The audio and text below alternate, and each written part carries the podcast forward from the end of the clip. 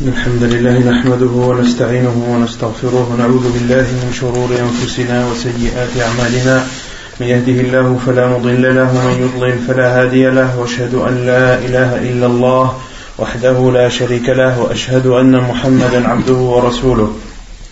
يا أيها الذين آمنوا اتقوا الله حق تقاته ولا تموتن إلا وأنتم مسلمون.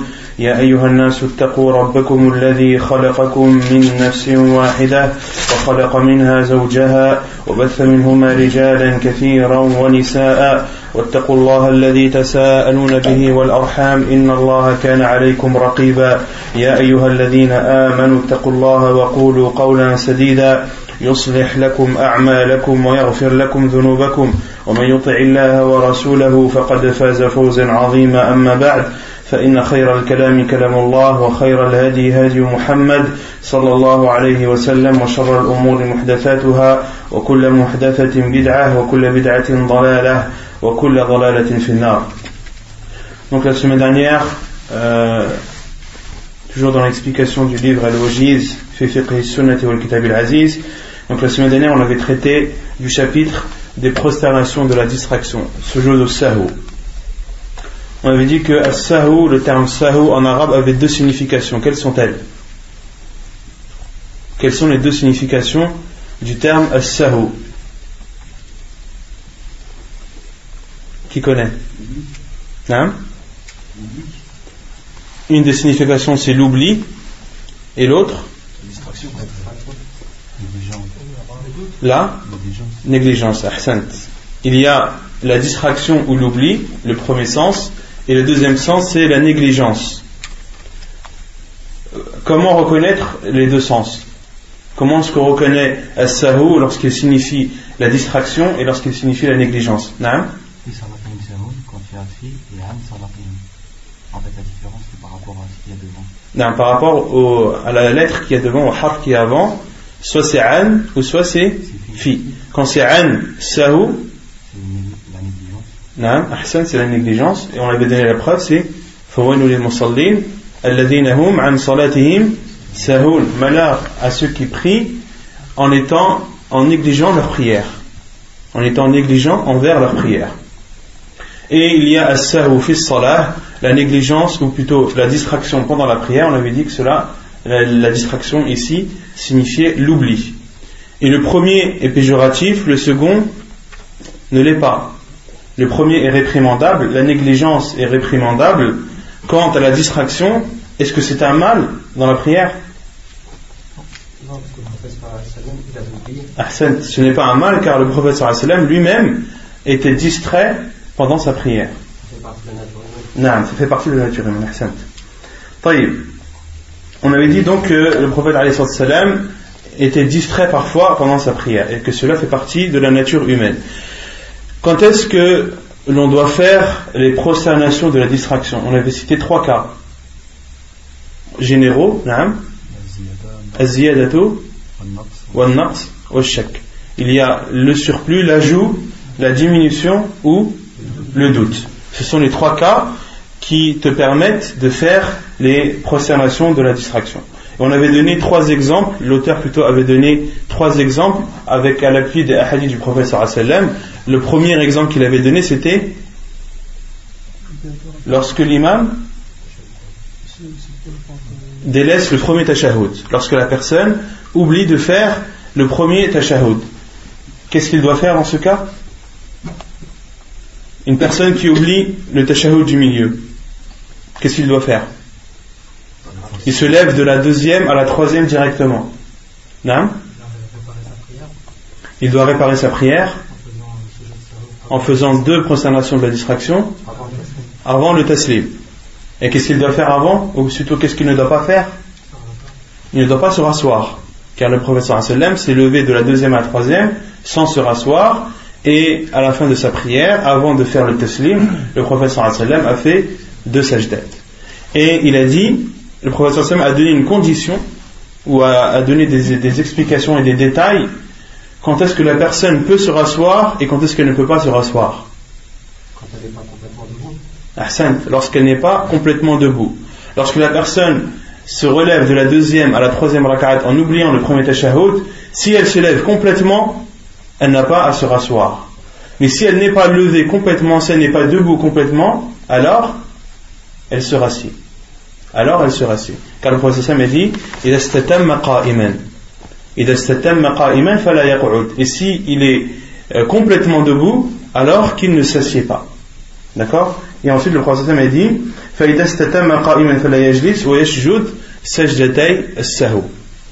et qu'il fasse les deux prosternations de la distraction.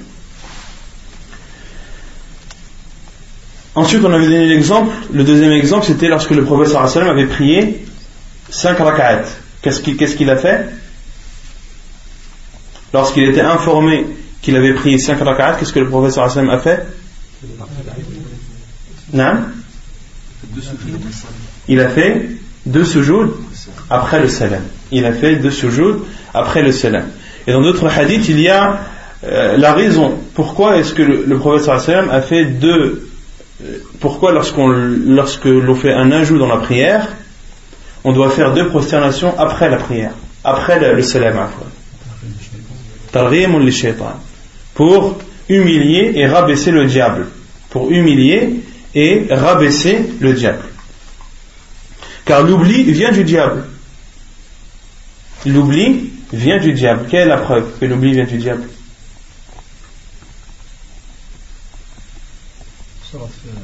Surat al-Kahf.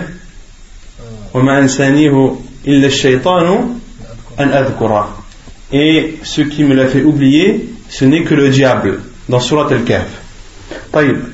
Le troisième cas qu'on avait cité, troisième exemple qu'on avait cité, avec euh, des exemples concrets qui, ont eu lieu au temps du prophète sallam. Le premier, c'est lorsque le prophète sallam avait fait le taslim au bout de, au bout de deux rak'at. Qu'est-ce que le prophète a fait Il est rentré chez lui. Ça c'était lorsqu'il a fait trois, ah. quand il est rentré chez lui. Non, c'est quand il, il sortait pour, pour, rentrer chez lui, un sahabi lui a dit est-ce que la prière a été. Naam, un sahabi qui s'appelle Dhul Yadayn, et son nom c'est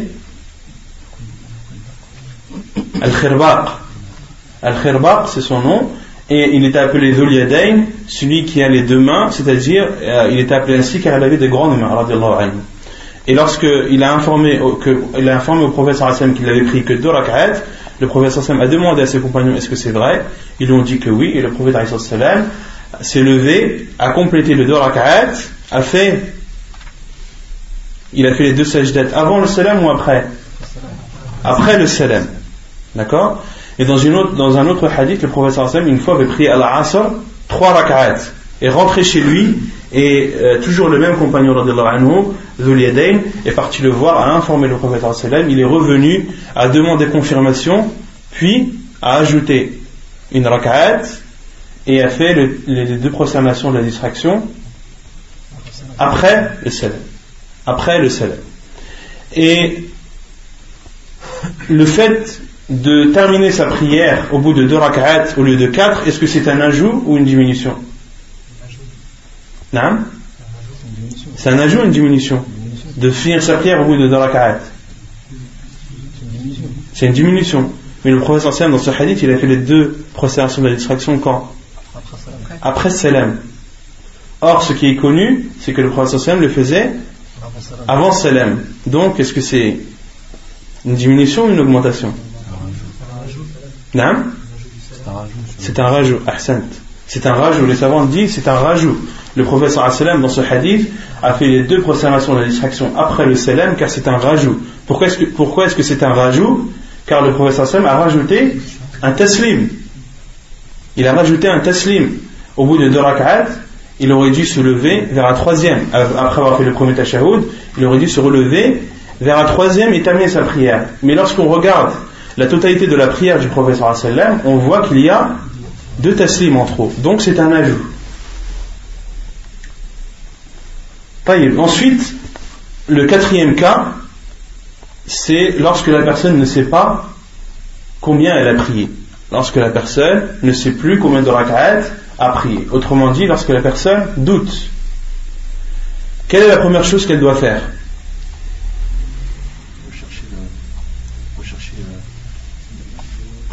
il doit rechercher. Car le professeur Hassan m'a dit qu'il recherche la vérité. Donc lorsque tu oublies, tu dois essayer de te rappeler, tu dois essayer de chercher la vérité. Est-ce que tu euh, essaies d'enlever le doute Si tu doutes euh, entre une et deux rak'at, ou si tu doutes si tu es dans la, troisième ou la quatrième, essaye de rechercher. On avait donné des exemples que Cheikh Lessem avait donné, des moyens de se rappeler ou de trouver la vérité. Quels sont les moyens qu'il avait donnés non S'il a fait le tashahhud, s'il a fait le et qu'il doute s'il a pris une ou deux rak'at, en se rappelant qu'il a fait le tashahhud, il saura qu'il en a fait deux. D'accord? Il avait donné quoi, quoi, quoi, comme autre moyen de se rappeler? Combien de surah il a récité Si il s'est rappelé avoir récité deux surahs après le Fatiha, il sait que il, est, il a prié au minimum deux rak'at. D'accord? Quels sont les autres moyens? Al-Fatiha, ahsant. S'il se rappelle avoir lu deux fois Al-Fatiha toute seule, en général, euh, dans la du professeur sallam, il lisait dans les deux, dans les deux dernières rak'at Al-Fatiha toute seule. Et de temps en temps, il rajoutait une sourate. Si la personne se rappelle avoir lu deux fois Al-Fatiha toute seule, et qu'elle doute entre la troisième et la, quatrième rak'at, elle saura que c'est la, la quatrième, et ainsi de suite. Et essayer d'utiliser tous ces moyens pour retrouver la vérité. S'il retrouve la vérité, et que un des deux avis euh, lui semble être le bon, qu'est-ce qu'il doit faire?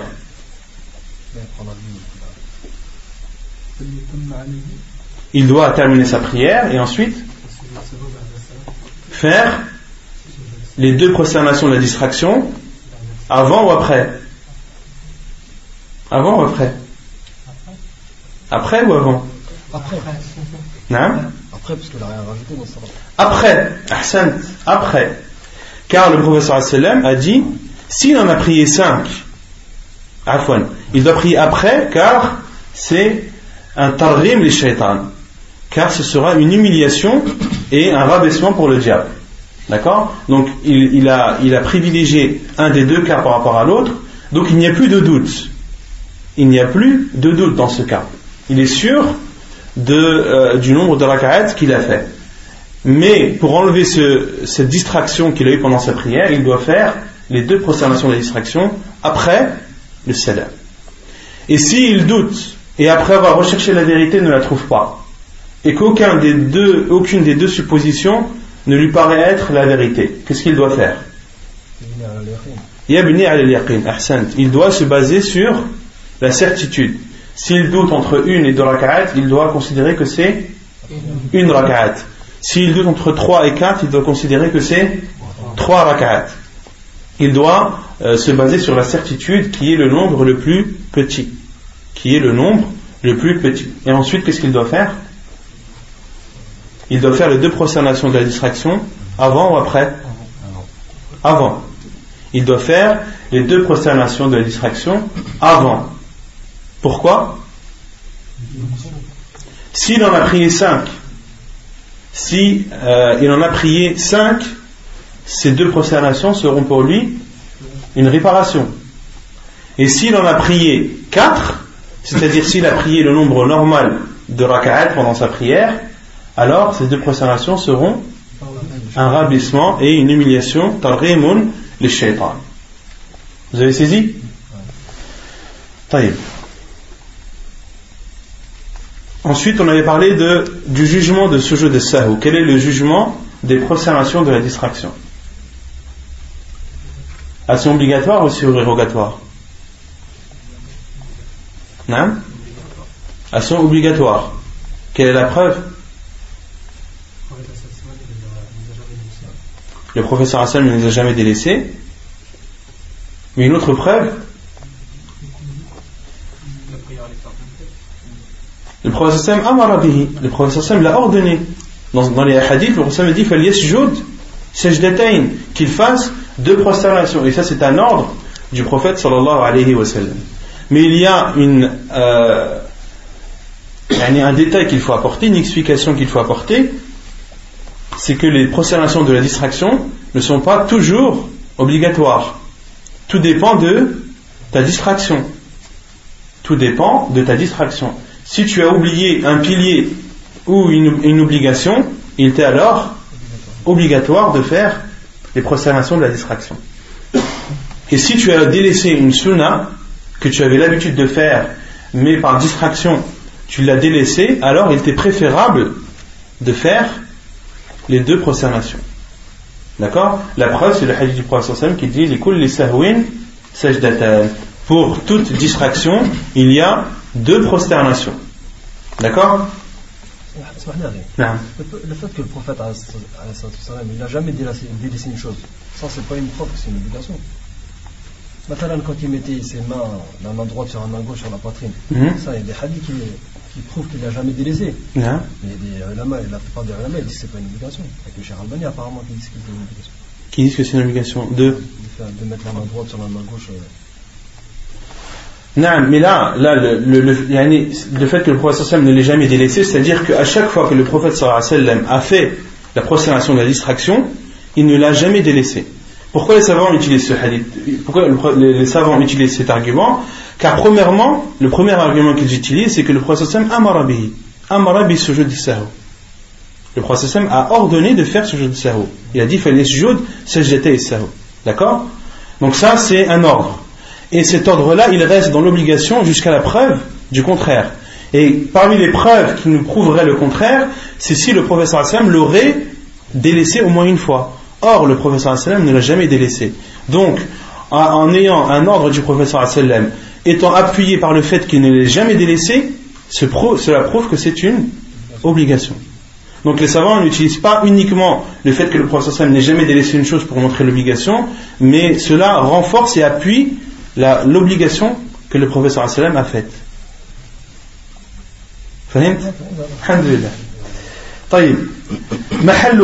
L'endroit euh, ou le moment dans lequel on doit faire les prosternations de la distraction. Qu'est-ce qu'on avait dit à ce, sujet? Quand est-ce que la personne doit faire les prosternations de la distraction? Avant le salam, après le salam, tout le temps avant, tout le temps après? De temps en temps avant, de temps en temps après? Non, On avait dit qu'il y avait un khilaf des savants à ce sujet. Qu'est-ce qu'on avait dit?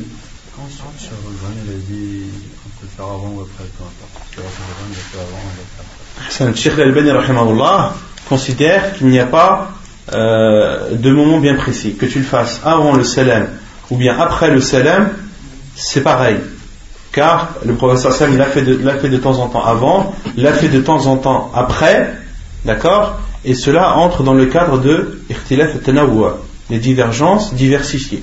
C'est-à-dire que tu as le choix de faire l'une comme tu as le choix de faire l'autre. Ensuite, l'autre avis, comme c'est là. Quand il y a une ziyad dans le salat, on fait le après le salam. Quand un arc, on fait avant le salam.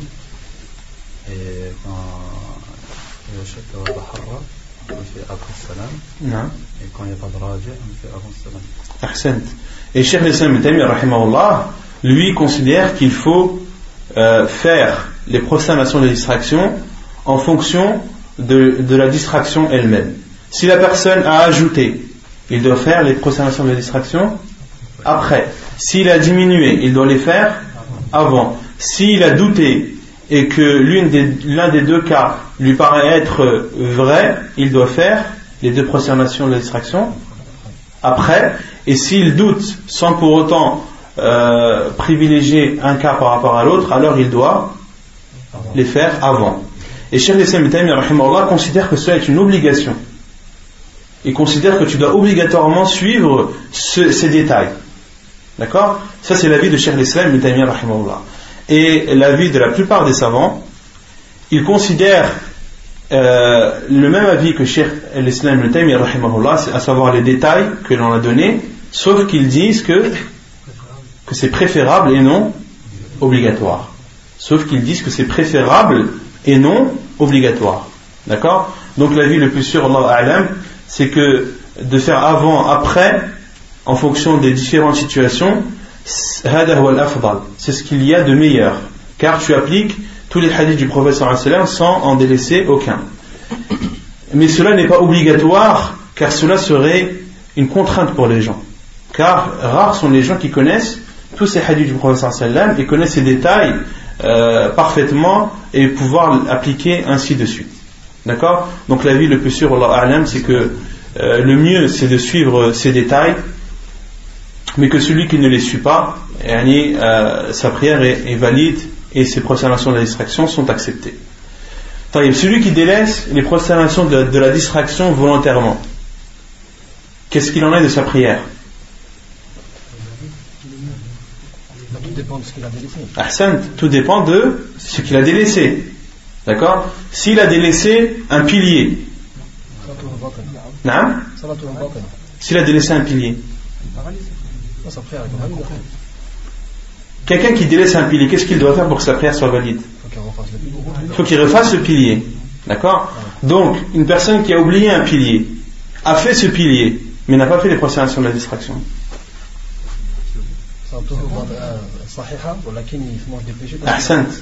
Sa prière est valide car il a rattrapé son pilier, d'accord?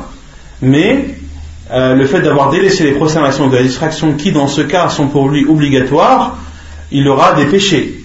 Il aura des péchés, mais sa prière reste néanmoins valide. D'accord? Donc de délaisser volontairement ce jeu de sahu, les prosternations de la distraction, n'annule pas la prière, mais la personne a fait, a fait un péché. Si une personne a l'oubli de faire ce jeu elle sait qu'elle doit faire ce jeu mais elle rentre chez elle et elle, a oublié de faire ce jeu qu'est-ce qu'elle doit faire? On avait parlé de ça la semaine dernière.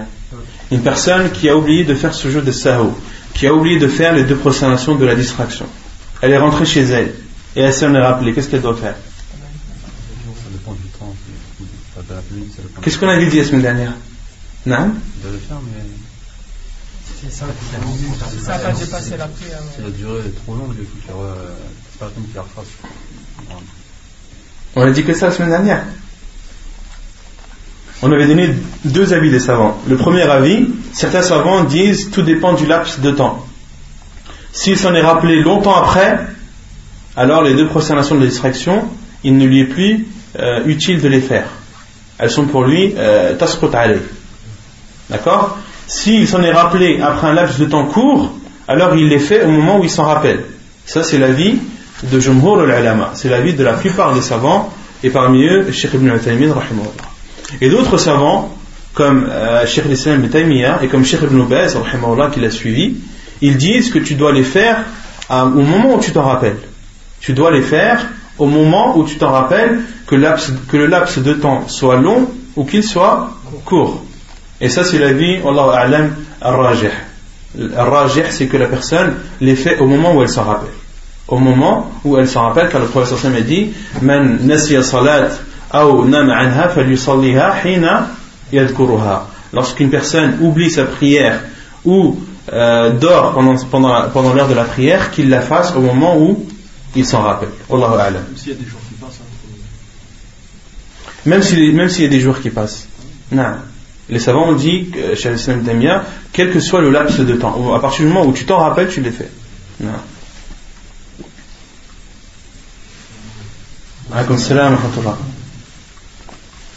C'est bon, il n'y a pas de questions sur, euh, sur ce qu'on a dit? C'est clair? De la distraction, c'est clair? Y celui qui fait une distraction pendant la, pendant la de la distraction. Non, il n'y a pas de sujet sao. On avait dit qu'il y avait. Qu'il y avait quoi dessus? Qu'il y avait un ijma'. Ijma' ahlul ilm. Qu'il y avait l'unanimité des savants sur le fait qu'il n'y a pas de prosternation de la distraction pour celui qui a été distrait pendant ces prosternations de la distraction. Wallah Non. Le fait que les gens fassent tahiyat. On voit des gens qui font tahiyat dans le sujet ça. Non, on avait dit que le tashahhud après, le après les deux prosternations, cela n'a pas été rapporté dans le sunnah du prophète sallallahu Que le prophète sallallahu lorsqu'il faisait les deux prosternations, il faisait le taslim de suite après. Il n'y a pas de tashahhud ni autre. Alhamdulillah. طيب يقول المؤلف صلاة الجماعة Hukmuha. Donc là, l'auteur commence le chapitre de la prière en groupe. Son jugement, حكمها صلاة الجماعة فرض عين على كل مصل إلا من عذر. La prière en groupe est une obligation pour chacun des prières, sauf pour celui qui a une excuse. Et ici, il faudrait rajouter, entre parenthèses, parce que l'auteur ici a dit la prière en groupe est obligatoire pour toute prière, à la kulli musallin. Et on peut comprendre ici les femmes et autres. Donc, euh, il faut rajouter entre parenthèses Zakarin, Balirin, Hurrin, Muqim. Zakarin, Balirin, Hurrin, Muqim. Donc, la prière en groupe est une obligation pour chaque prière, entre parenthèses, qu'il soit masculin, qu'il ait atteint l'âge de la puberté, qu'il soit libre et qu'il soit résident.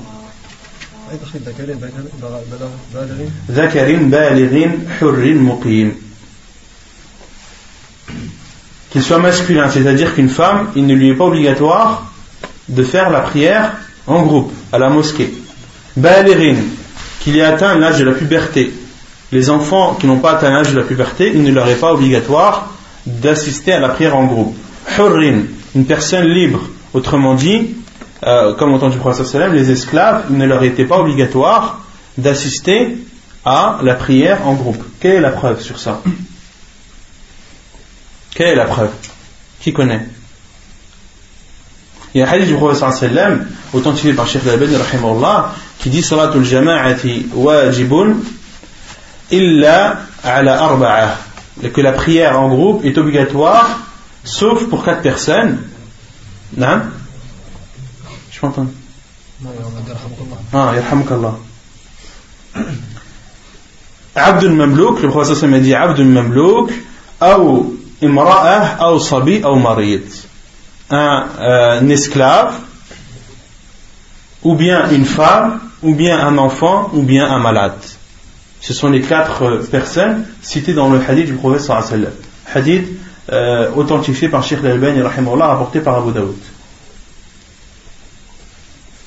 Donc là, dans ce hadith, le prophète a dit Abdul Mamlouk, un esclave, autrement dit, ceux qui sont euh, esclaves, il ne leur est pas obligatoire d'assister. Les hommes qui sont esclaves n'ont pas, il ne leur est pas obligatoire d'assister à la prière en groupe.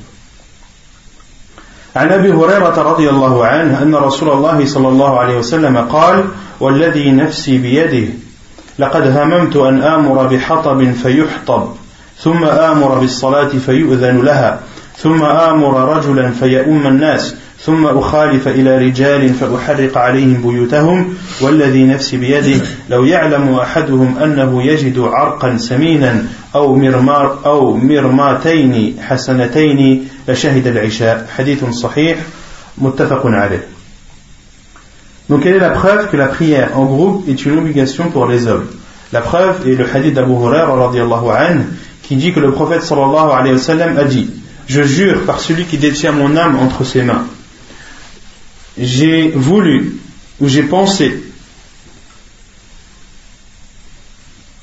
à ordonner qu'on m'apporte du bois que je brûlerai, puis que j'ordonne qu'on appelle à la prière, puis que j'ordonne à un homme de présider la prière, puis d'aller rejoindre ou d'aller à l'encontre des hommes qui prient dans leur maison et de les brûler dans leur maison. Je jure par celui qui détient mon âme entre ses mains, si l'un d'entre eux savait qu'il pouvait trouver un os recouvert de, de viande,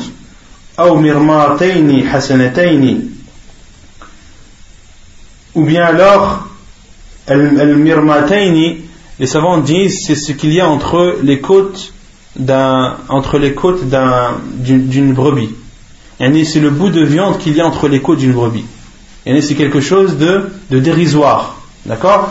Ici, le professeur Hassem a voulu dire que si ces personnes trouvaient un bénéfice, euh, minime soit-il, pour aller prier, eh bien ils auraient prié. Là où si l'un d'entre eux savait qu'il trouverait un os recouvert euh, de viande, al samin, les savants disent, c'est un os qui a été un, os recouvert de viande, dont la viande a été mangée, il ne reste qu'une infime partie de cette viande. Ça, c'est ce que les savants appellent al-arq. S'il trouvait un os recouvert d'un peu de viande, ou qu'il trouverait euh, la quantité de viande présente entre les côtes d'une brebis, ils auraient assisté à la prière de l'Aïcha. Donc dans ce hadith, le prophète sallam a fortement condamné, et on en déduit de ce hadith clairement qu'il est obligatoire pour les hommes de prier, de prier à la mosquée en groupe. Car le prophète sallam avait pensé à les brûler dans leur maison. Mais pourquoi est-ce que le prophète sallam ne l'a pas fait? Pour deux raisons. Non. Premièrement parce que dans les maisons, les maisons peuvent contenir des femmes et des enfants, autrement dit des personnes pour qui il n'est pas obligatoire de d'assister à, la prière en groupe à la mosquée. Et la deuxième raison, de châtier avec le feu est propre à Allah subhanahu wa ta'ala. Seul Allah a euh, le droit de châtier par le feu. Les créatures n'ont pas le droit de se châtier par le feu entre elles. Ça, c'est un châtiment propre à Allah subhanahu wa ta'ala.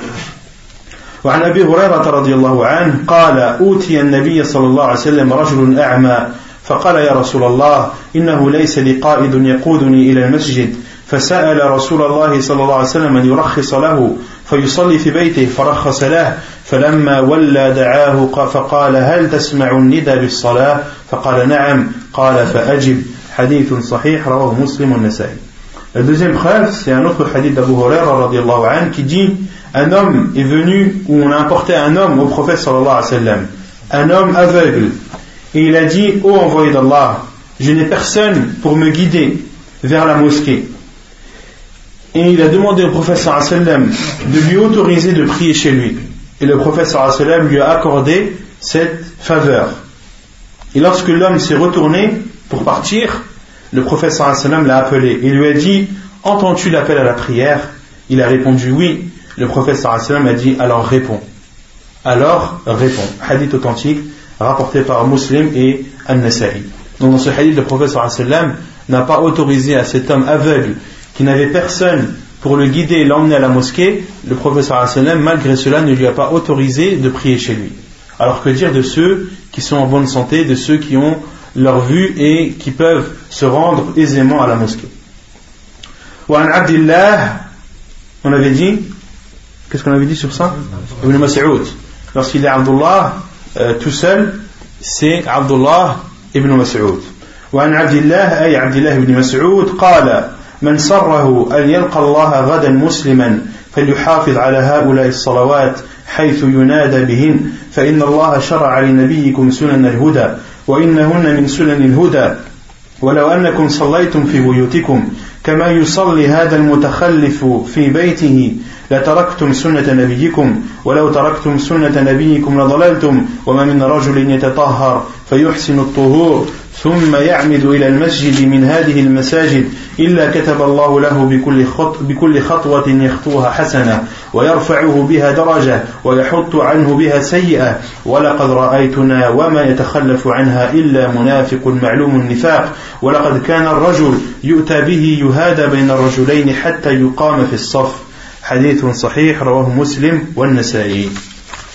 Une autre preuve, c'est la parole de Abdullah ibn Mas'ud qui dit Celui qui espère rencontrer son Seigneur demain en étant musulman, qu'il prenne soin de ses prières au moment où elles sont appelées.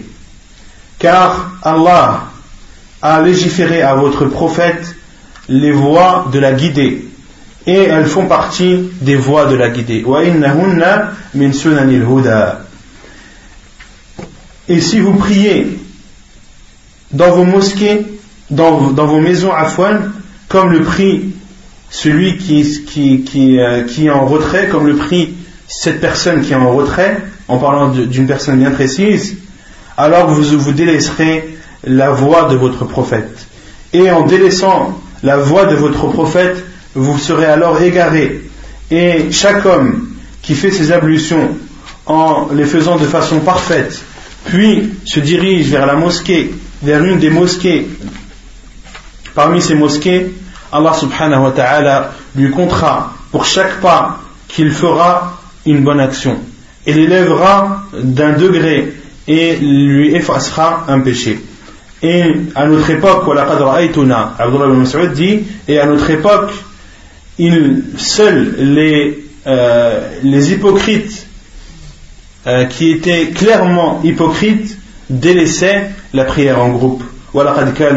Et à notre époque, un homme venait appuyer sur deux personnes, sur deux hommes qui l'emmenaient jusqu'à ce qu'il se positionne sur le rang. Autrement dit, au temps du professeur sallam, les compagnons anhum, euh, donnaient de l'importance à la prière en groupe au point que l'homme qui était malade ne pouvait pas, ne pouvait pas marcher, qui ne pouvait pas marcher et se déplacer, était supporté par deux hommes qui l'emmenaient jusqu'au saf. D'accord? Et Abdullah ibn Mas'ud, dans, ce, dans, dans, dans, cette, dans, cette, dans cette parole, lorsqu'il parle de euh, pour chaque pas, euh, Allah subhanahu wa ta'ala accorde pour celui qui fait ses ablutions et les fait de façon parfaite, puis se dirige vers la mosquée, pour chaque pas qu'il fera, il aura une bonne action. Il sera élevé d'un degré et il lui sera pardonné un péché. Ça, les savants disent que c'est un hadith fi hukmi al que c'est une parole d'Abdullah ibn Mas'ud qui n'a entendu que, que du prophète sallallahu alayhi wa sallam. Donc on peut la prendre en considération car ce sont des choses qu'Abdullah ibn Mas'ud ne pouvait pas dire de lui-même. Mais c'est une chose qu'il a obligatoirement entendue du prophète sallallahu alayhi wa sallam et sachant qu'il y a d'autres hadiths du prophète qui viennent nous prouver cela.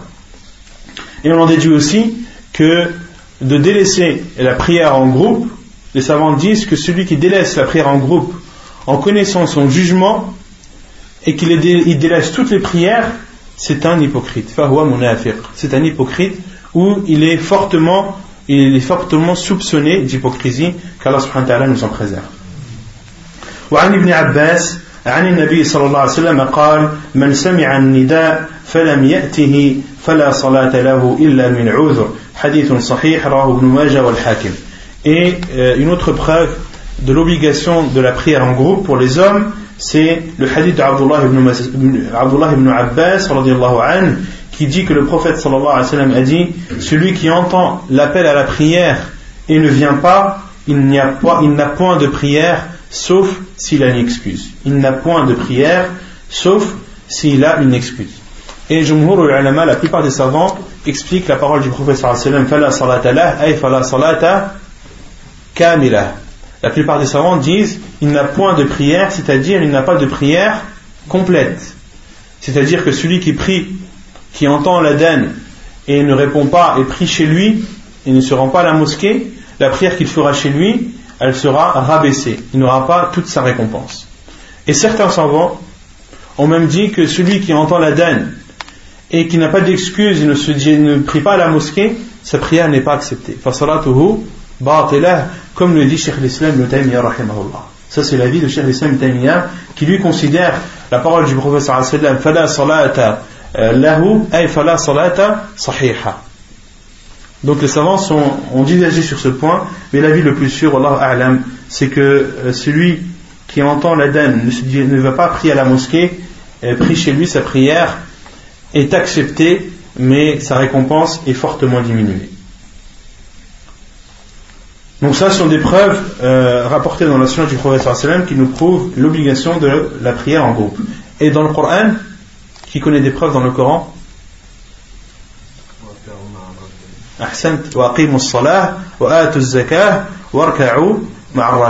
Accomplissez la prière, acquittez-vous de la zakat et inclinez-vous avec les inclineurs. autrement dit, inclinez-vous avec les inclineurs dans la mosquée. Priez en groupe à la mosquée avec les musulmans. une autre preuve dans le Coran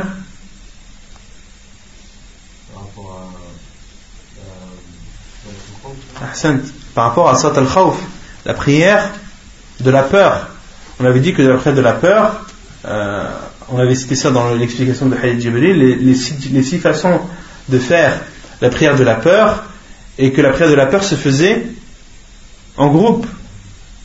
Et euh, malgré cela, malgré cet état de peur, cet état de guerre, de combat, Allah a légiféré et a ordonné de faire la prière de la peur en groupe. Alors que dire pour ceux qui sont en paix, qui sont tranquilles, qui n'ont pas, euh, qui n'ont pas de choses euh, qui leur fait peur ou autre. فضلها عن ابن عمر أن رسول الله صلى الله عليه وسلم قال صلاة الجماعة تفضل صلاة الفذ بسبع, بسبع وعشرين درجة حديث صحيح Donc les mérites de la prière en groupe. Selon Abdullah ibn Umar, il rapporte que le prophète sallallahu alayhi wa sallam a dit La prière en groupe prévaut sur la prière seule de 27 degrés. Hadith authentique rapporté par Ibn Majah. وعن ابي هريره رضي الله عنه قال قال رسول الله صلى الله عليه وسلم صلاة الرجل في الجماعة تضعف على صلاته في بيته وفي سوقه خمسا وعشرين ضعفا وذلك أنه إذا توضأ فأحسن الوضوء ثم خرج إلى المسجد لا يخرجه إلا الصلاة لم يخط خطوة إلا رفعت له بها درجة وحط عنه بها خطيئة فإذا صلى لم تزل الملائكة تصلي عليه ما دام في مصلاه اللهم صل عليه اللهم ارحمه ولا يزال أحدكم في صلاة ما انتظر الصلاة حديث صحيح متفق عليه. Un autre hadith qui montre les mérites de la prière en groupe, c'est le hadith d'Abu Huraira qui dit, le prophète sallallahu a dit, la prière en groupe est multipliée par rapport à la prière à la maison ou euh, au marché, c'est-à-dire à, l'endroit où la personne travaille, de 25 fois. La prière en groupe est 25 fois plus récompensée que la prière euh, chez soi ou dans son lieu de travail. Et ceci, lorsque la personne fait ses ablutions et les fait de façon parfaite, puis sort à la mosquée, et la seule chose le faisant sortir étant la prière, il ne fera un pas, euh, chaque pas qu'il fera l'élèvera d'un degré et lui effacera un péché. Et les anges ne cesseront de prier pour lui tant qu'il restera dans son lieu de prière. Et les anges diront Allahumma salli alayhi, Allahumma arhamhu. Oh Allah, prie sur lui, oh Allah, entre-le dans ta miséricorde. Et l'un d'entre vous reste en état de prière tant qu'il attend la prière. Tant qu'il est en attente de la prochaine prière, il est en état de prière. Donc dans le premier hadith, le professeur Hassan a dit que la prière en groupe euh, est plus importante de 27 fois. Et souvent on dit que celui qui prie en groupe, c'est comme s'il avait fait 27 prières à la maison. C'est comme ça qu'il faut comprendre le hadith. Que euh, la prière en groupe prévaut de 27 degrés la prière seule à la maison. C'est-à-dire que si tu fais une prière à la mosquée en groupe, c'est comme si tu en avais fait 27. D'accord? Et dans l'autre hadith, le professeur sallam nous parle de 25. Dans, un hadith, le prophète sallam nous dit 27. Dans l'autre hadith, le prophète sallam nous dit 25. Comment rassembler les deux hadiths? Qui connaît? Les savants ont donné deux explications. La première, que les 25 entrent dans, dans les 27. Que les 25 entrent dans les 27 et qu'il n'y ait pas de contradiction dans cela. Et d'autres savants ont dit que le prophète sallam a été informé au début que c'était 25. Puis il a été informé par Allah subhanahu wa ta'ala par la suite que c'était 27 et qu'Allah subhanahu wa ta'ala a voulu combler ses serviteurs et leur a rajouté 2. Pas de raka'at, 2 degrés. D'accord? Donc ça c'est l'explication que les savants ont donnée euh, à, ces deux, deux versions de hadith. Et en, en restant à la prière, celui qui, qui, se, qui prie à la mosquée en groupe, puis reste à la mosquée, les anges font des invocations pour lui. Ils disent Oh Allah, prie sur lui. Et la prière d'Allah, on avait dit que c'était c'est les éloges d'Allah dans les cieux. D'accord? Et les, les, anges disent aussi Oh Allah, entre-le dans ta miséricorde. Oh Allah, entre-le dans ta miséricorde. Et dans une autre version du hadith, ma lam yahduth. tant qu'il ne perd pas ses ablutions. Dans une autre version du hadith, ma lam tant qu'il ne perd pas ses ablutions. وعن أبي هريرة رضي الله عنه عن النبي صلى الله عليه وسلم قال من غدا إلى المسجد وراح أعد الله له نزله من الجنة كلما غدا أو راح حديث متفق عليه Il y a un autre hadith qui nous montre les mérites de la prière en groupe. C'est le hadith d'Abu Huraira qui dit que le prophète sallam a dit Celui qui va à la mosquée et en revient, Allah subhanahu wa ta'ala lui réserve nuzlahu min al-jannah. An-nuzlah, euh, nuzul les savants disent, c'est ce que la personne prépare à son invité. Lorsque tu as un invité chez toi, tu prépares beaucoup de choses pour ton invité.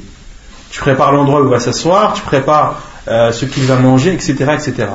Donc euh, Allah subhanahu wa ta'ala, à chaque fois que tu sors pour aller vers la mosquée et que tu en reviens, Allah subhanahu wa ta'ala te prépare les choses que toi tu prépares pour un invité, Allah subhanahu wa ta'ala te les prépare, mais ce sont des choses du paradis. Nuzlahu min al-jannah, des choses du paradis à chaque fois que tu pars et que tu reviens de la mosquée. C'est clair? Est-ce que les femmes doivent assister à la prière en groupe يجوز للنساء الخروج إلى المساجد وشهود, وشهود الجماعة وشهود الجماعة بشرط أن يجتنبن ما يثير الشهوة ويدعو إلى الفتنة من الزينة والطيب Il est autorisé aux femmes de sortir à la mosquée et d'assister à la prière en groupe à condition de délaisser tout ce qui pourrait attirer et tout ce qui pourrait euh, emmener ou apporter de la fitna comme le fait de s'embellir ou de se parfumer. De s'embellir ou de se parfumer. Donc les femmes, lorsqu'elles sortent euh, pour aller assister à la mosquée, à la prière en groupe à la mosquée, elles ne doivent pas s'embellir ni se parfumer. وعن ابن عمر عن النبي صلى الله عليه وسلم قال لا تمنعوا نساءكم المساجد وبيوتهن خير لهن Et selon Abdullah ibn Omar, le prophète sallallahu alayhi wa sallam a dit N'interdisez pas à vos femmes d'assister ou de venir à la mosquée et leur maison est meilleure pour elles. Leur maison est meilleure pour elles, hadith authentique rapporté par Abu Daoud et l'imam Ahmed مسنده.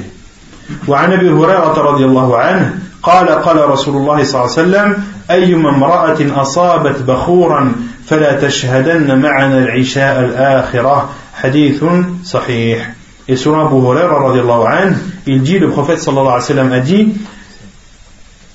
si une femme touche à un parfum, c'est-à-dire si elle s'est mise du parfum, qu'elle n'assiste pas avec nous à la dernière prière de l'Aïcha. Qu'elle n'assiste pas avec nous à la dernière prière de l'Aïcha. Et ce hadith du prophète n'est pas propre à Salat al il est propre à toutes les prières. D'accord? Et euh, comme les savants disent, al-ibratu bi'umum al-laf, la bi al-sabab. Ce n'est pas parce que le prophète dans ce hadith a cité la prière de l'Aïcha qu'il a interdit à une femme uniquement qui se parfume avant la prière de l'Aïcha de ne pas assister à la prière de l'Aïcha uniquement. Non, il faut comprendre de cela à toutes les prières. D'accord? Car euh, c'est ce qui est compris, c'est ce qu'on comprend du hadith du prophète sallallahu alayhi wa sallam.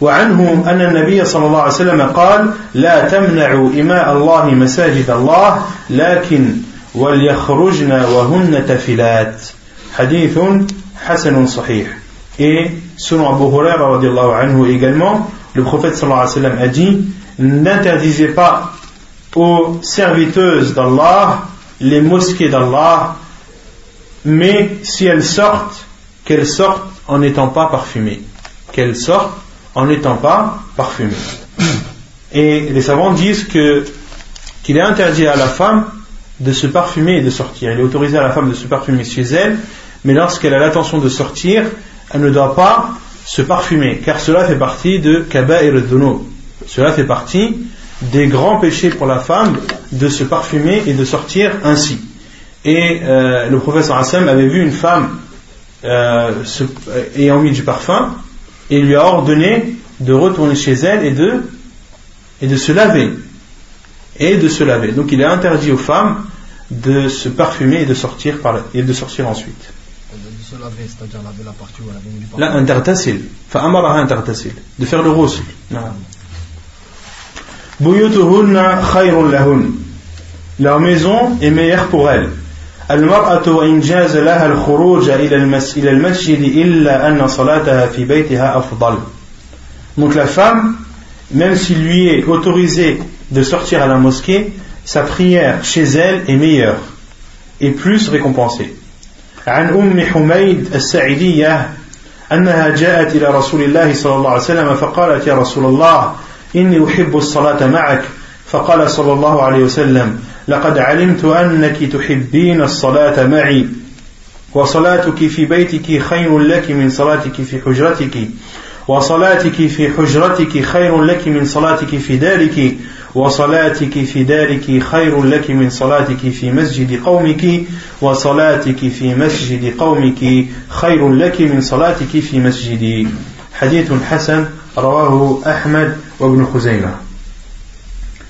Quelle est la preuve qu'il est meilleur à la femme de prier chez elle Donc, on avait cité les hadiths avant, et leur maison est meilleure pour elle. Mais il y a un autre hadith plus explicite, le hadith de Umm Humayd al-Sa'idiyah, qui dit qu'elle est venue voir le prophète sallallahu alayhi wa sallam. Il lui a dit, oh envoyé d'Allah, elle lui a dit, oh envoyé d'Allah, j'aime faire la prière avec toi. Et le prophète sallallahu alayhi wa sallam a dit, je sais que tu aimes faire la prière avec moi, mais ta prière dans ta chambre est meilleure que ta prière fi hujratiki. Al-hujra, euh, les savants disent que c'est la pièce qui a la, pièce euh, présente dans le rez-de-chaussée de la maison. Autrement dit, la salle, la salle à manger.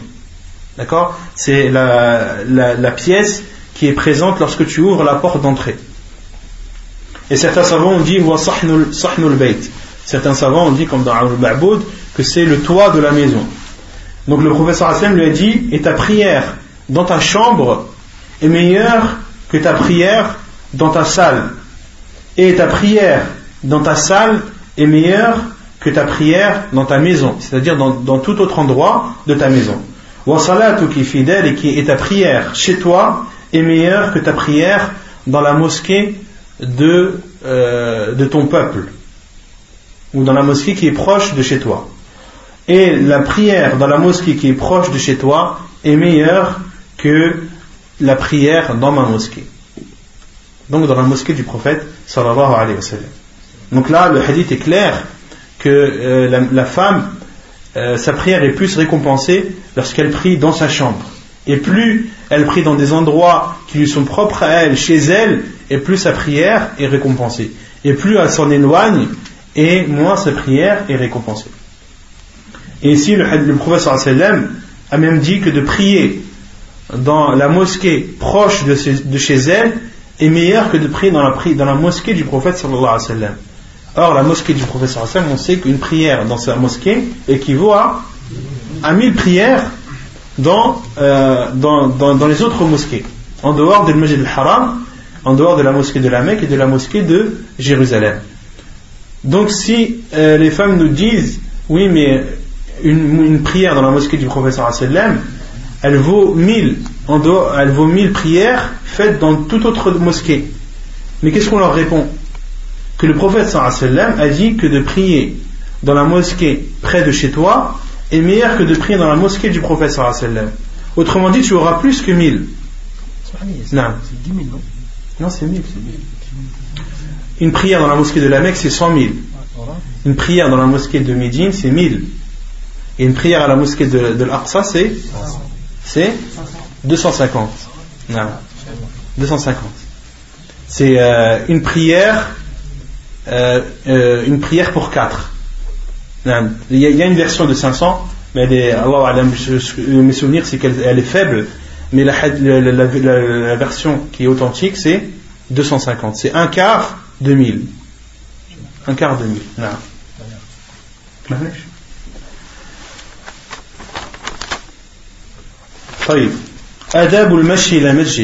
Le comportement à adopter lorsque l'on se dirige vers la mosquée. عن أبي قتادة قال بينما نحن نصلي مع النبي صلى الله عليه وسلم إذا سمع إذ سمع جلبة رجال فلما صلى قال ما شأنكم؟ قالوا استعجلنا إلى الصلاة. قال فلا تفعلوا إذا أتيتم الصلاة فعليكم بالسكينة فما أدركتم فصلوا وما فاتكم فأتموا. حديث متفق عليه.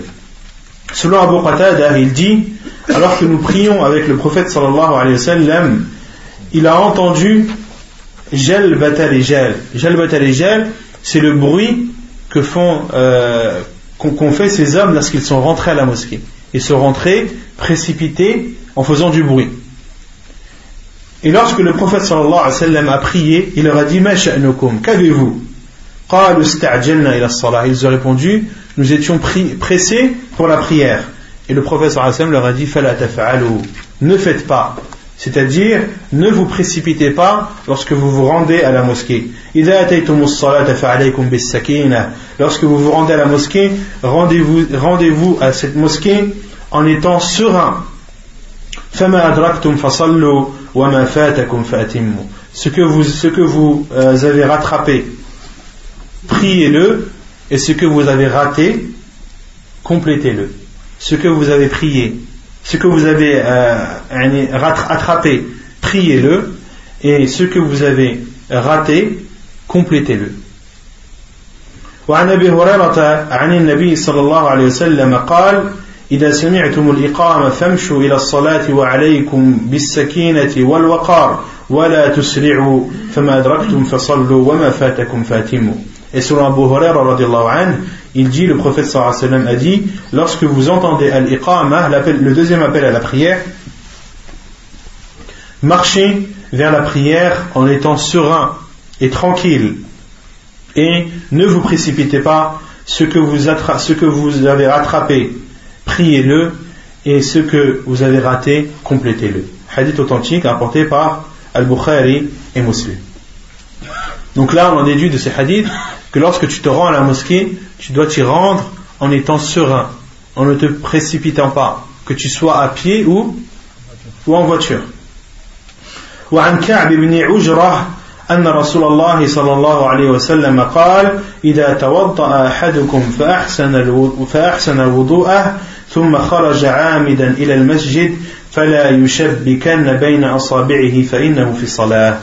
حديث متفق حديث صحيح رواه الترمذي وابو داود et selon Ka'b ibn, ibn Ujra qui dit le prophète sallallahu alayhi wa sallam a dit lorsque l'un d'entre vous fait ses ablutions et les fait de façon parfaite puis sort à la mosquée qu'il n'entremêle pas ses doigts car il est en prière.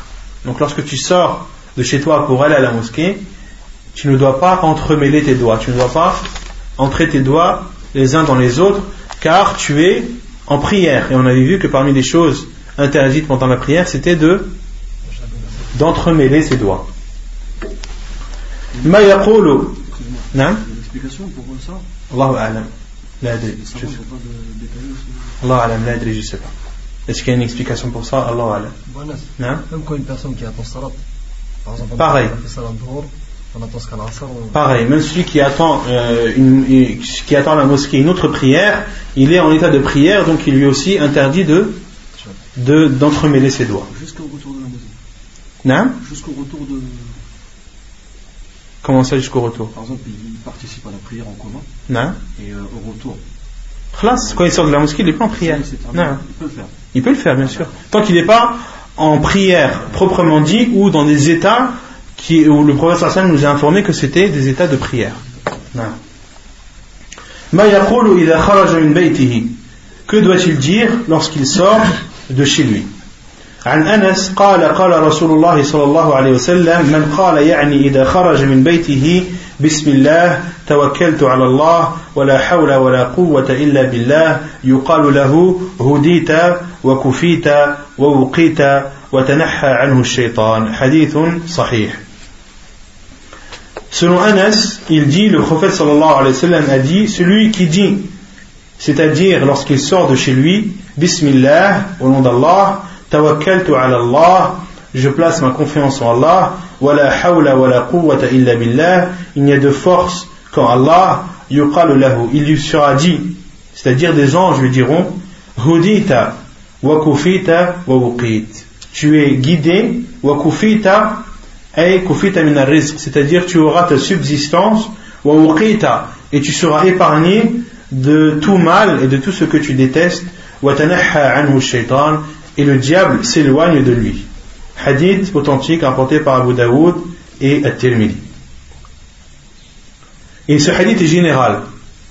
Et dans ce hadith, ce n'est pas propre à celui qui sort de chez lui pour aller à la mosquée. C'est euh, une invocation générale que tu dois dire à chaque fois que tu sors de chez toi pour aller à la mosquée ou ailleurs.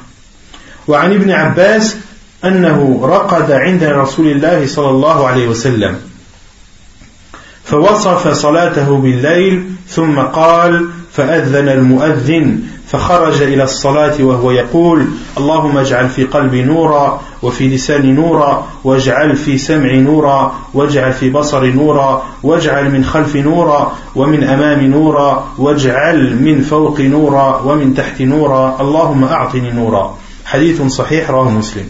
Et sur Abdullah ibn Abdullah ibn Abbas, lorsqu'il a dormi chez le prophète sallallahu alayhi wa sallam et qu'il a décrit sa prière de la nuit, Abdullah ibn Mas'ud dit, puis le muazzin, l'appel à la prière, l'appeleur à la prière a fait son appel. Et le prophète wa sallam est sorti à la prière en disant, c'est-à-dire il est sorti de chez lui vers la mosquée en disant, Allahumma ja'al fi qalbi oh Allah, euh, entre dans la lumière dans mon cœur. Wafi lisani noura, et dans, entre de la lumière dans mon cœur, dans ma langue. Waj'al fi sam'i noura, et de la lumière dans mon ouïe. Et de la lumière dans ma vue. Et de la lumière derrière moi. Et devant moi. Et au-dessus de moi. Et en dessous de moi. Allahumma a'tini noura. Oh Allah, donne-moi de la lumière hadith authentique apporté par Muslim et Abu Daoud. Et les savants disent cette, cette, cette, invocation se dit à chaque fois que tu sors euh, de chez toi pour aller à la mosquée, et elle est encore plus recommandée lorsque tu sors de chez toi vers la mosquée pendant la prière pour aller prier à Subh, car il fait, il fait nuit dehors. Car il fait nuit dehors, et euh, cette invocation est encore plus préférable à dire lorsque tu demandes à Allah de t'accorder de la lumière d'accorder de la lumière à chacun de tes membres et à, chaque, à, chacune de, à chacun de tes sens. Que doit-il dire lorsqu'il entre dans la mosquée عن عبد الله بن عمرو بن العاص عن النبي صلى الله عليه وسلم قال أنه إذا دخل المسجد قال أعوذ بالله العظيم وبوجهه الكريم وسلطانه القديم وسلطانه القديم من الشيطان الرجيم Hadith sahih, rawahu Abu Daoud. Donc selon Abdullah ibn Amr ibn al-As, selon le prophète sallam, a dit, lorsque le prophète sallam entrait à la mosquée, il disait,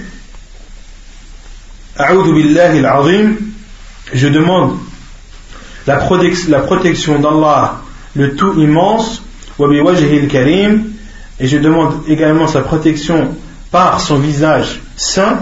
Wa al-qadim. As-sultan, c'est euh, le pouvoir, le contrôle d'Allah subhanahu wa ta'ala. Et al-qadim, c'est al-azali. C'est-à-dire de son contrôle et de son pouvoir euh, azali, c'est-à-dire qu'il n'a pas de début. Car subhanahu wa ta'ala a toujours eu ce pouvoir et ce contrôle. Al-Qadim, c'est-à-dire Al-Azali, c'est-à-dire qu'il n'a pas de début. Allah subhanahu ta'ala n'a pas de début et n'a pas de fin. Et Allah subhanahu wa ta'ala, euh, son caractère sifatul sultanah, son caractère de, pouvoir et de puissance, c'est un caractère qu'il a eu depuis tout le temps. Il n'a pas de début. Allah subhanahu a toujours été le contrôleur de l'univers, a toujours été celui qui a eu le pouvoir. Donc tu demandes la protection d'Allah euh, par son visage saint et par son pouvoir euh, depuis toujours. Tu demandes cette protection contre le diable maudit. وعن فاطمة بنت رسول الله صلى الله عليه وسلم قال كان رسول الله صلى الله عليه وسلم إذا دخل المسجد قال بسم الله والسلام على رسول الله اللهم اغفر لي ذنوبي وافتح لي أبواب رحمتك وإذا خرج قال بسم الله والسلام على رسول الله اللهم اغفر لي ذنوبي وافتح لي أبواب فضلك. حديث صحيح رواه ابن ماجه والترمذي.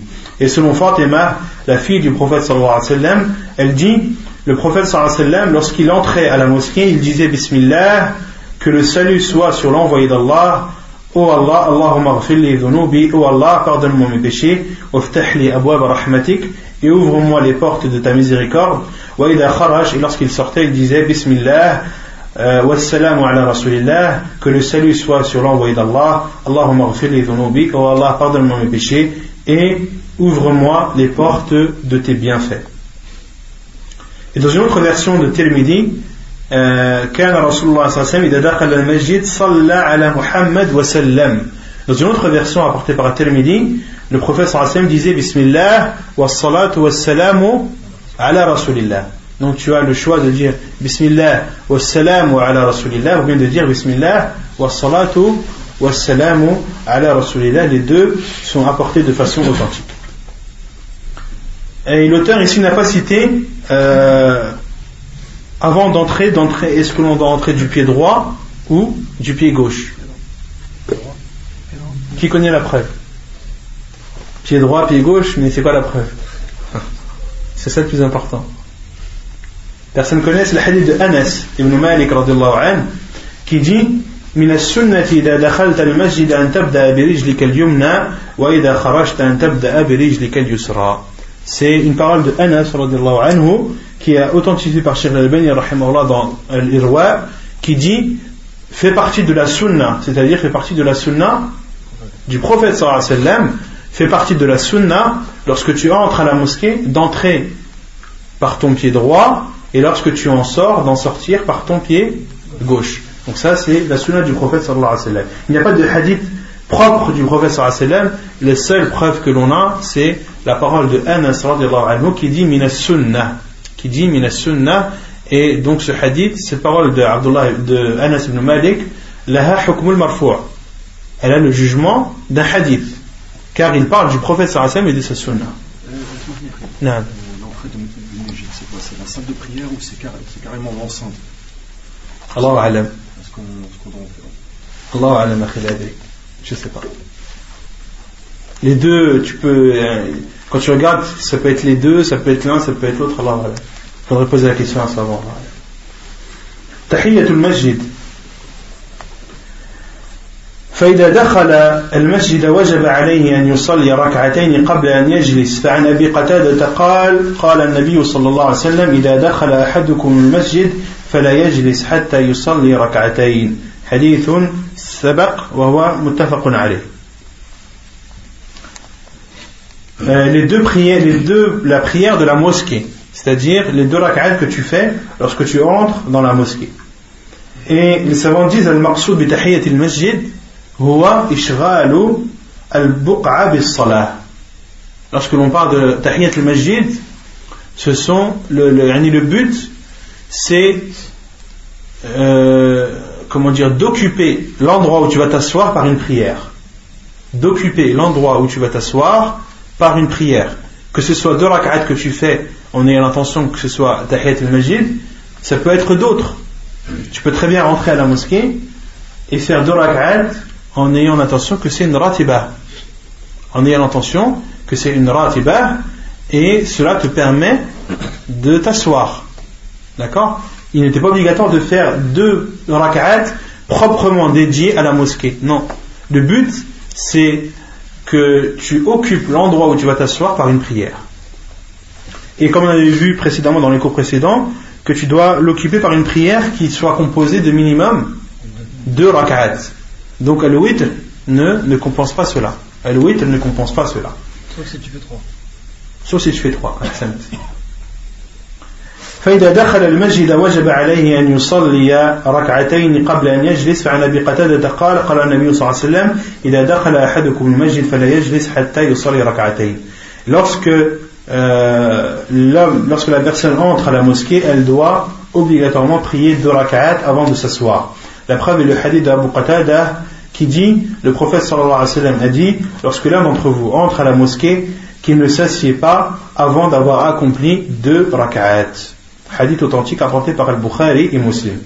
وإنما قلت بالوجوب لظاهر الأمر الذي ليس هناك من القرائن ما يصرفه عن ظاهره إلا حديث طلحة بن, بن, بن عبيد الله أن أعرابيا جاء إلى رسول الله صلى الله عليه وسلم سائر الرأس فقال يا رسول الله أخبرني ما فرض الله علي من الصلاة؟ قال الصلوات الخمس إلا أن تطوع شيئا. حديث سبق وهو متفق عليه.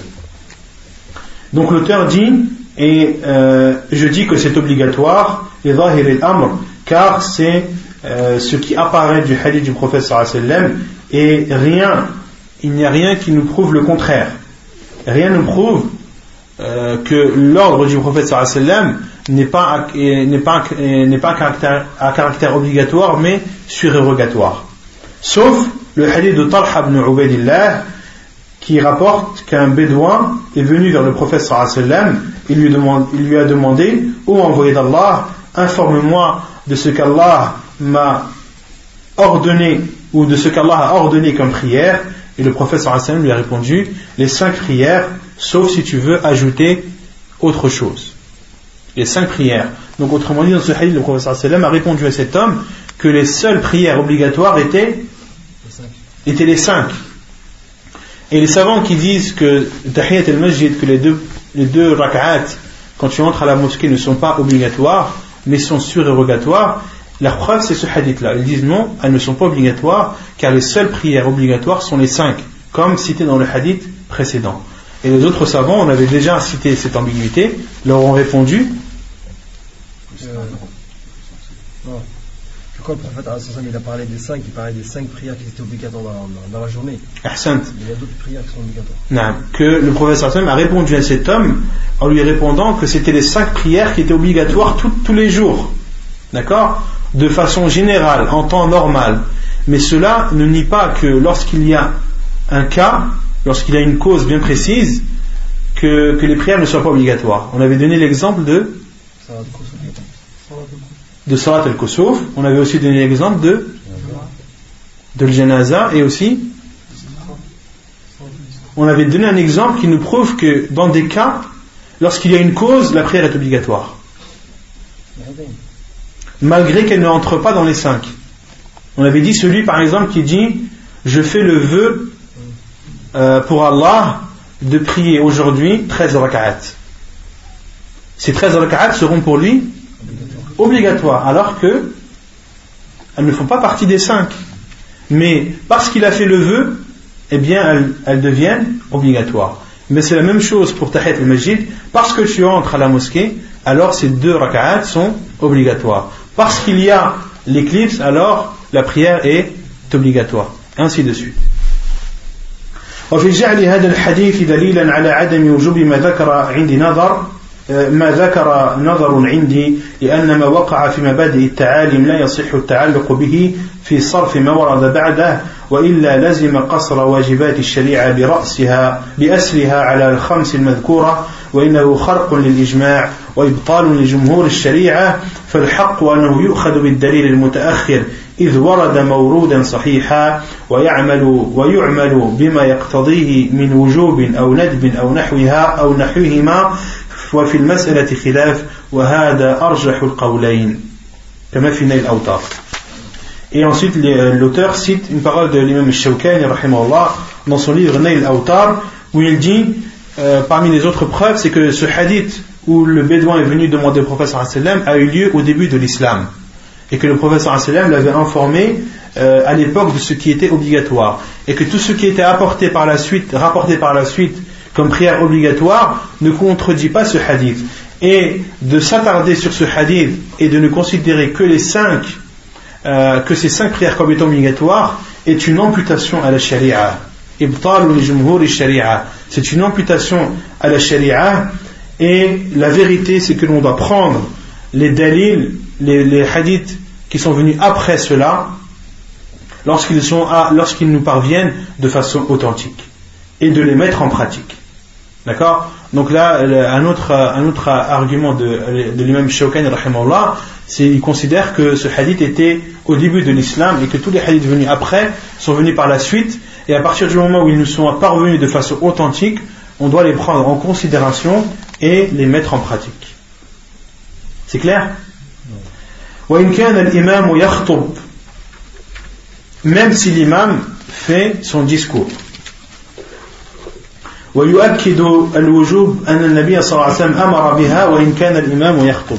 et ce qui prouve également l'obligation de ces deux rak'at avant de s'asseoir à la mosquée c'est que le prophète sallam euh, l'a ordonné alors qu'il était en train de faire la khutbah le discours du vendredi عن جابر بن عبد الله قال جاء رجل والنبي صلى الله عليه وسلم يخطب الناس يوم الجمعة فقال أصليت يا فلان قال لا قال قم فاركع حديث متفق عليه Et selon Jabir ibn Abdullah, il dit Un homme est venu alors que le prophète sallallahu alayhi wa sallam faisait son discours du vendredi. Il lui a dit, c'est-à-dire le prophète sallallahu alayhi wa sallam a dit à cet homme As-tu prié un tel ou un tel Il a répondu non. Le prophète sallallahu alayhi wa sallam a dit Qum farka, lève-toi et prie. Lève-toi et prie. Donc les savants ont déduit de ce hadith que de faire les deux rak'at avant de s'asseoir est une obligation. Car le prophète sallallahu malgré qu'il soit en train de faire la khutbah et, en général, et lorsque l'imam fait son discours du vendredi, on se doit de l'écouter. D'accord? Et malgré cela, le prophète sallallahu a dit à cet homme de se lever et de s'acquitter de ces deux rak'at.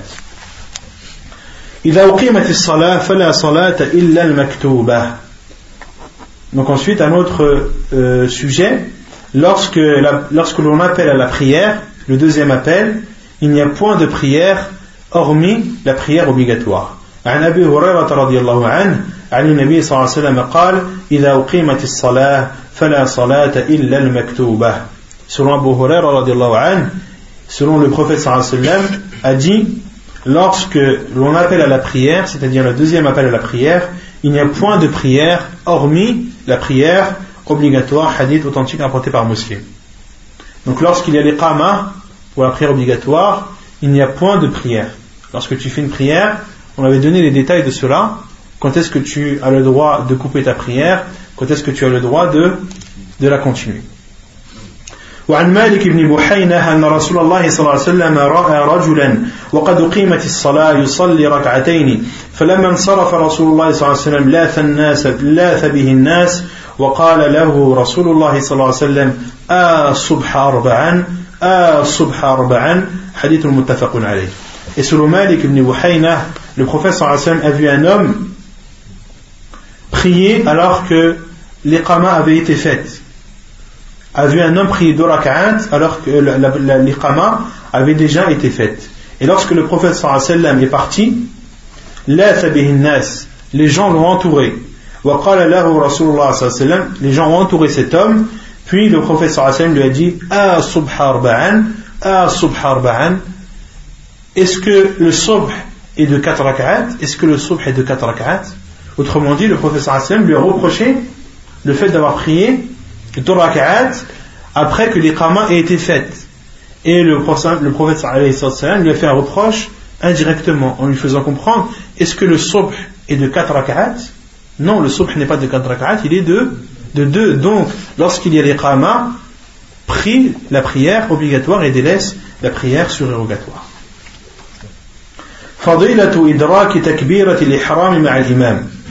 Le mérite de, de faire le premier takbir avec l'imam. An Anas, قال قال رسول الله صلى الله عليه وسلم من صلى لله أربعين يوما في جماعة يدرك التكبيرة الأولى كتب له براءتان براءة من النار وبراءة من النفاق إسر أنس ابن مالك le prophète صلى الله عليه وسلم a dit celui qui prie pour Allah pendant 40, pendant jours en groupe en ayant en faisant le premier takbir avec l'imam, il lui sera écrit deux exemptations. Il sera exempté du, feu, de l'enfer, et il sera exempté de l'hypocrisie. Il sera exempté ou épargné de l'enfer et sera épargné de l'hypocrisie. Hadithun hasan, apporté par At-Tirmidhi et jugé bon. Et dans une autre version du hadith, le professeur Sam a dit Man salla celui qui prie 40 jours dans la mosquée de son quartier dans la mosquée de son quartier. Dans d'autres hadiths, le professeur Hassan a précisé la mosquée qui est proche de chez toi. Lorsque tu y pries pendant 40 jours, les 5 prières, sans que tu ne rates un seul takbir, un seul, un, seul premier takbir, takbir l'ihram, alors tu seras épargné du, de l'enfer et tu seras épargné de, euh, de l'hypocrisie. نسأل الله ذلك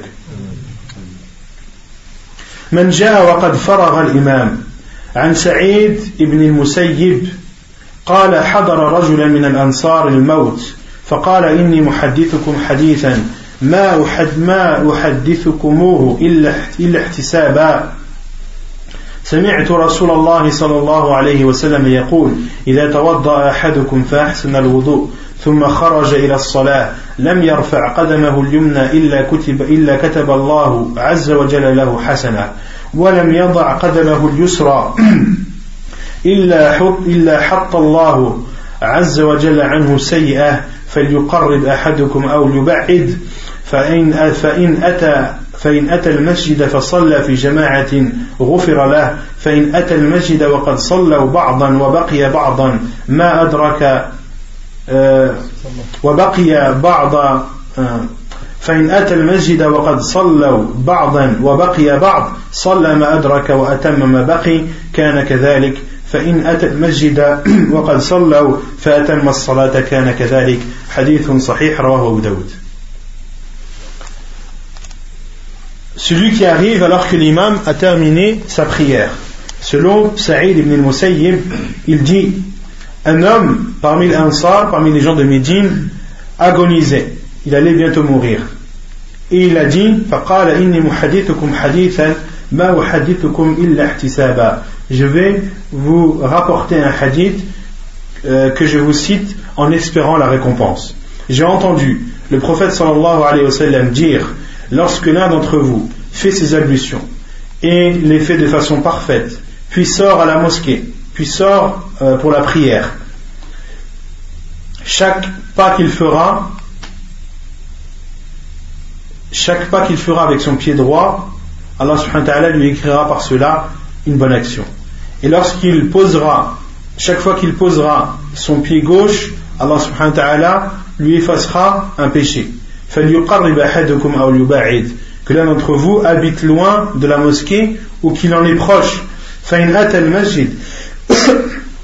S'il arrive à la mosquée et prie en groupe, alors ses péchés lui seront pardonnés.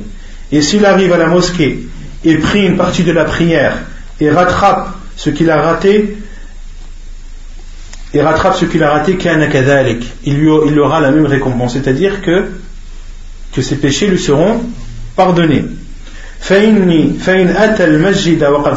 s'il arrive à la mosquée alors qu'ils ont prié et fait sa prière, il lui sera alors pardonné ses péchés. Il en aura la même récompense. Donc, que tu te diriges vers la mosquée, quand tu sors de chez toi, que tu fais tes ablutions, que tu diriges vers la mosquée, chaque pas que tu feras avec ton pied droit, tu auras une récompense, une bonne récompense Chaque fois que tu poseras ton pied gauche, un, péché te sera pardonné. Si tu arrives et tu pries avec le groupe, tes péchés seront pardonnés. Si tu arrives et qu'ils ont pris une partie, prie avec eux cette partie et rattrape le reste, tes péchés seront pardonnés. Et si tu arrives alors qu'ils ont terminé la prière, alors tes péchés seront pardonnés également. وعن ابي هريره رضي الله عنه قال قال النبي صلى الله عليه وسلم من توضا فاحسن وضوءه ثم راح فوجد الناس قد صلوا اعطاه اعطاه الله عز وجل مثل اجر من صلاها وحضرها لا ينقص ذلك من اجورهم شيئا حديث صحيح رواه ابو داود Et selon Abu Hurairah, il dit, le professeur a dit, celui qui fait ses ablutions, il les fait de façon parfaite, puis se dirige vers la mosquée et trouve les gens ayant terminé leur prière, Allah subhanahu wa ta'ala lui accordera la même récompense que ceux qui ont prié et ont assisté à la prière, sans que la récompense de ceux-ci ne soit diminuée de quoi que ce soit. Hadith authentique rapporté par Abu Daoud et An-Nasa'i.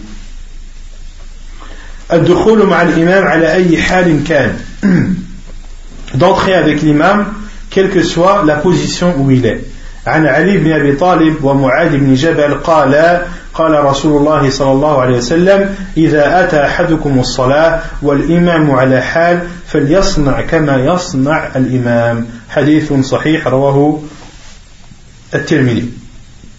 في علي بن أبي طالب et معاذ بن جبل Jabal également, ils ont dit, le prophète sallallahu alayhi wa sallam a dit, lorsque l'un d'entre vous arrive à la prière, et que l'imam est dans une posture, qu'il fasse la même posture que l'imam.